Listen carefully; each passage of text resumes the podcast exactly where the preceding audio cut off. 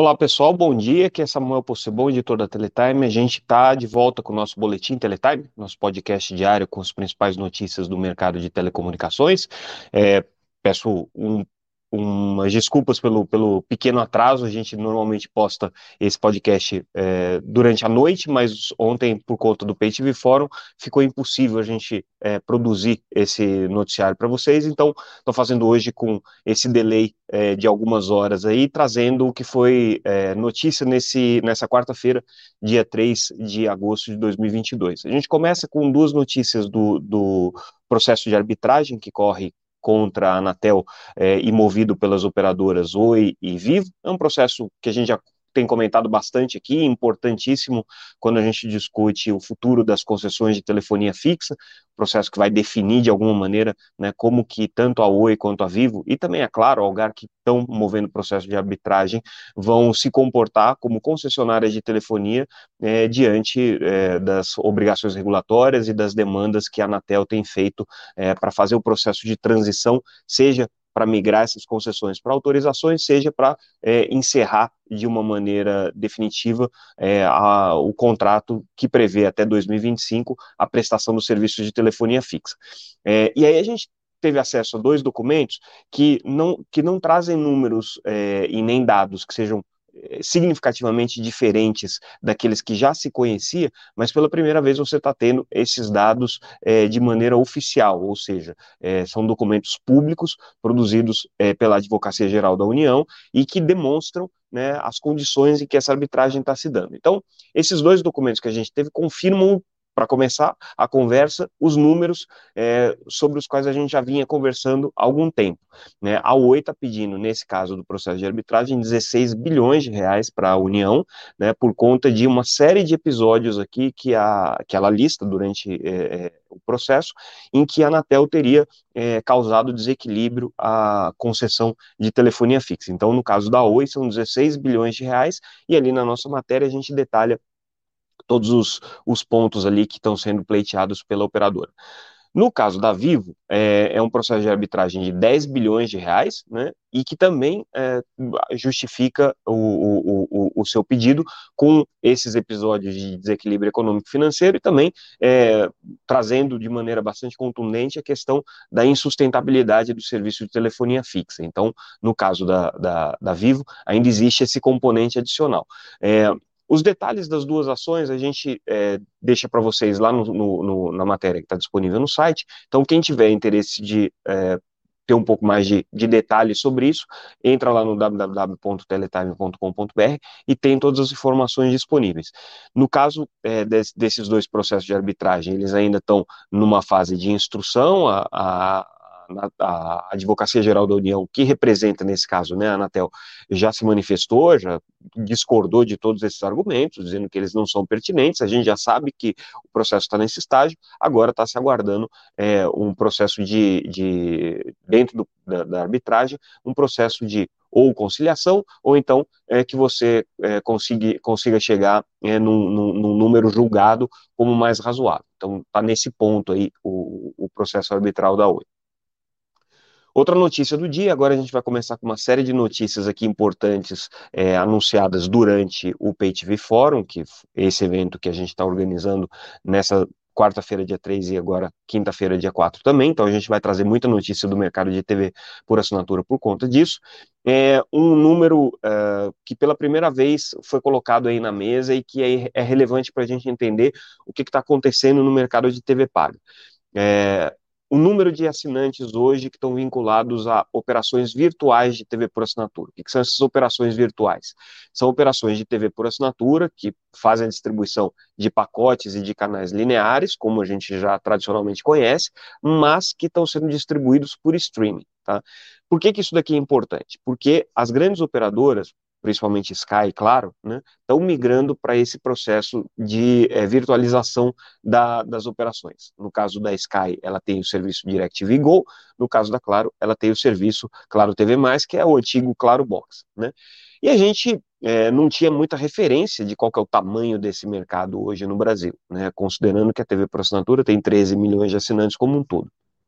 Pois bem, os números que é, o evento acabou revelando, né, e que são bem interessantes para quem acompanha a dinâmica do mercado, é que hoje já existem, pelo menos nessas duas operações e em algumas outras operações que se qualificam como operações virtuais, é, em torno aí de 800 mil assinantes de TV por assinatura. Lembrando que esses serviços todos começaram a funcionar é, há pouco mais de um ano, né? Um ano e meio a, a um ano é, foi um, um, momento em que as operadoras decidiram é, fazer esses serviços, até por uma decisão regulatória da Anatel, que julgou que serviços prestados pela internet não se qualificariam como TV por assinatura tradicional, como SEAC, que é o Serviço de Acesso Condicionado, que é o serviço juridicamente aí constituído para TV por assinatura.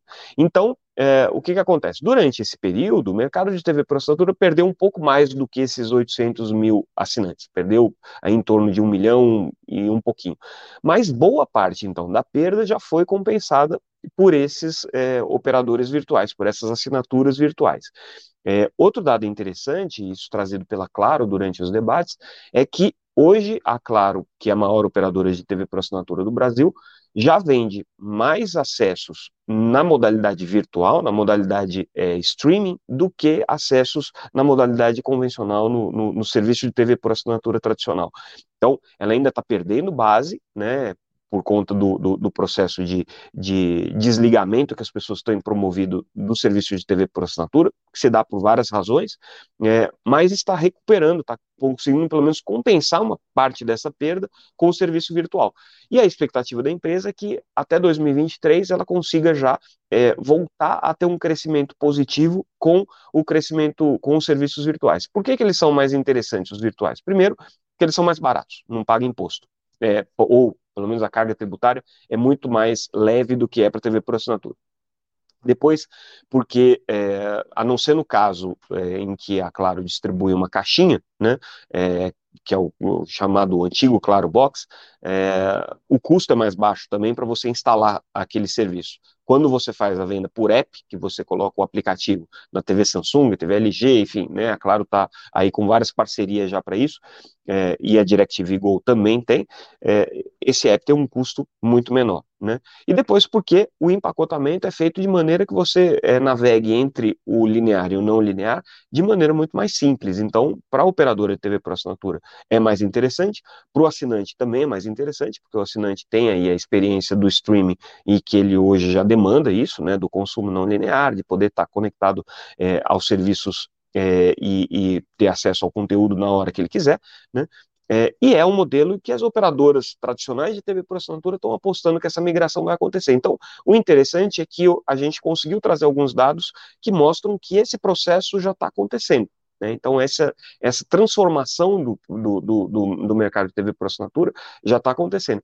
Ah, 800 mil assinantes é pouco, fala-se que o Netflix tem 19 milhões de assinantes no Brasil um ano e meio de implementação desses modelos, ainda com, em fase de ajustes. Então, existe o potencial disso daí sim é, superar a perda de base é, que a TV por assinatura tem sofrido aí nos últimos anos, né? Já é, teve uma erosão aí bastante significativa, né? É, de, de assinantes e voltar a retomar um ritmo de crescimento. Então, esse foi um ponto importante aí que, que o evento acabou trazendo. Mas outro ponto é, significativo, quando a gente está falando de mercado de TV paga, é a questão da pirataria. Né? Hoje, muita gente consome é, conteúdo de TV por assinatura, é, seja comprando uma caixinha IPTV, que tem um serviço pirata, seja usando um aplicativo, seja entrando num site que transmite um jogo de futebol, um conteúdo de TV por assinatura, de maneira pirata. Isso é um crime, né? Para começar, não, não é uma, uma, uma prática legal e nem é em nenhuma circunstância justificável. Ah, mas TV por assinatura é muito caro. Bom, é, tem carro que é muito caro e nem por isso as pessoas vão lá e roubam o carro para poder ter acesso a, a, ele. Então, assim, não, não é uma justificativa plausível, né?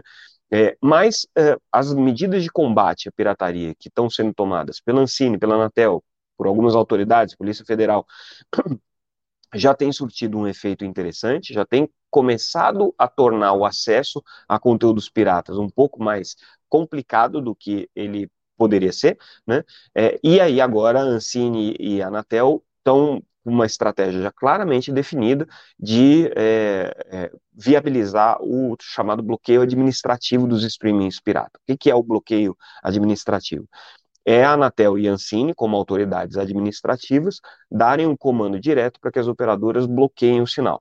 Isso juridicamente é um pouco é, complicado de fazer, porque existe o marco civil da internet, existe uma série de regras que impedem as operadoras de interferirem na, na, na, no conteúdo que está sendo distribuído pela internet, é, mas esse é um caminho possível, já tem sido praticado em Portugal, Espanha, em outros países que adotam esse modelo que simplifica muito. Então, por exemplo, se você tem um jogo de futebol que está sendo transmitido e de maneira pirata ele está sendo reproduzido em outras plataformas, hoje você tem que aguardar uma ordem judicial, a ordem judicial tem que chegar na, na, na Ancine e na Anatel, a Ancine e a Anatel tem que determinar o bloqueio desse conteúdo, e aí sim as operadoras podem bloquear.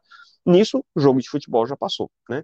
Então, a ideia é simplificar esse processo e você ter é, uma decisão rápida e uma execução rápida de uma ordem de bloqueio de IP e de é, é, domínios que estejam fazendo a distribuição de conteúdos piratas.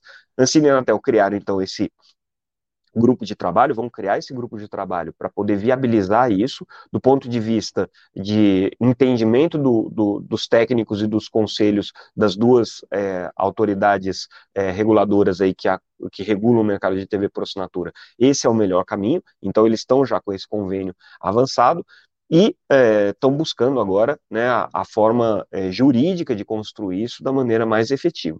Né? É, é, o caminho que provavelmente o, a TV por assinatura é, vai, vai ter no Brasil para poder enfrentar esse problema da pirataria. Em termos numéricos, a gente teve uma apresentação de uma consultoria é, chamada é, Business Bureau, BB Media, é, e essa consultoria trouxe alguns números sobre o, a a, a, pirataria no Brasil, em torno de 3 milhões de acessos por caixinhas IPTV, mas se você somar todos os acessos é, que né, estão sendo praticados, seja por aplicativo, seja por acesso a sites, né, é, você já tem aí superando 13 milhões de pessoas hoje consumindo conteúdos piratas no Brasil, o que é muita coisa. Esse mesmo estudo dessa consultoria também trouxe uma informação interessante para quem acompanha o mercado de TV por assinatura. É, depois da pandemia, mesmo os serviços de streaming tiveram uma retração de base no Brasil, na América Latina, mas no Brasil especificamente. Então, quando a gente fala, ah, mas a pandemia fez com que as pessoas é, consumissem muito mais streaming, a guerra do streaming, várias plataformas surgindo, não sei o quê, tudo isso é verdade, mas a base de streaming, segundo essa consultoria, segundo essa análise que eles fizeram, caiu depois do período mais crítico da pandemia. Por quê? Porque as pessoas voltaram a consumir outras formas de entretenimento, ir a restaurante, sair, viajar, e tudo isso fez com que a demanda por streaming caísse um pouco. Não é uma tendência sustentada, quer dizer, não é uma tendência que vai continuar aí nos próximos, nos próximos meses, segundo a consultoria, é, mas é uma mudança significativa é, no comportamento de explosão do serviço de streaming que você tinha no Brasil e na América Latina e que aparentemente é, deu uma arrefecida durante esse período é, pós-pandêmico aí que a gente está vivendo agora, com, com ainda com, né, com, uma série de restrições, mas já de uma maneira mais efetiva.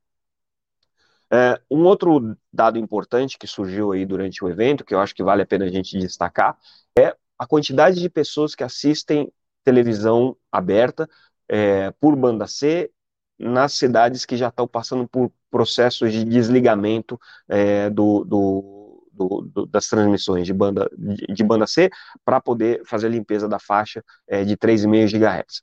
Algumas cidades brasileiras, né, por conta das obrigações regulatórias que foram colocadas pelo edital do 5G, é, já estão é, tendo a ativação da faixa de 3,5 GHz, que é a principal faixa para o 5G, autorizada pela Anatel. Já aconteceu em Brasília, já São Paulo está acontecendo, inclusive, nessa quarta-feira, dia 4, é, já aconteceu em outras cidades que estão passando por esse processo de desligamento. E aí, o que o conselheiro da Anatel, Moisés Moreira, trouxe para a gente de novidade é que nessas cidades houve pouquíssima demanda de pessoas cadastradas no cadastro único e que pediram, demandaram o kit para fazer a conversão para a banda KU. É, eles tinham uma expectativa de alguns milhares de, de, de, de, pessoas aí na fila pedindo esses kits de banda KU, em alguns casos você teve poucas dezenas. Então, no caso, por exemplo, de Brasília, foram 30 e poucas é, famílias que pediram para receber esse kit. É, teve cidades como João Pessoa, segundo as informações que a gente levantou, que zero é, é, pessoas pediram esse kit de banda KU. Então, assim, existem duas explicações para isso. Ou tem pouco, né, é, e essas pessoas é, não estão não tão, não tão, é, precisando realmente do, do kit de KU, ou está sendo mal divulgado, ou existe aí uma distorção estatística quando o IBGE, no cálculo da PNAD, estimou a quantidade de pessoas que estavam no cadastro único e que estavam é, também é, é, recebendo sinais de TV pela banda C. A gente não sabe ainda qual a explicação para isso, né? mas aparentemente a demanda por isso vai ser muito menor do que estava sendo projetado.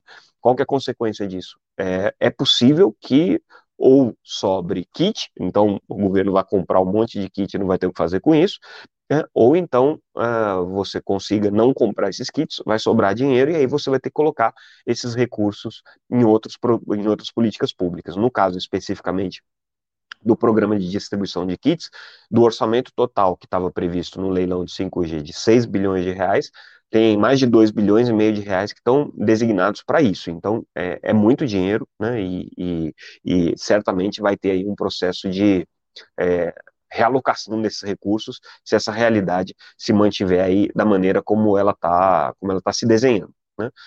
A gente traz para a gente finalizar o nosso boletim de hoje uma notícia interessante sobre uma parceria que a FIBrasil está fazendo com a Accenture e com a Open Labs, é, para o desenvolvimento de APIs aí para conexão de redes neutras.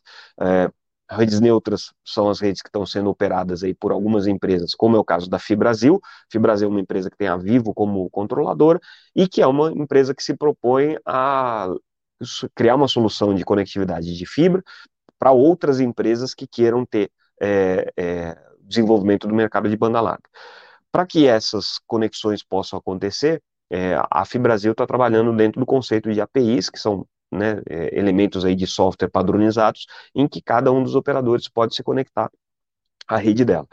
É, e aí, o trabalho de desenvolvimento dessas APIs está sendo feito pela Accenture e pela Open Labs dentro aí de padrões do TM Fórum. Então, a gente traz algumas informações sobre essa, essa estratégia da Fibrasil, é, que são estratégias importantes do ponto de vista operacional e de TI para as empresas que querem contratar serviço de rede neutra.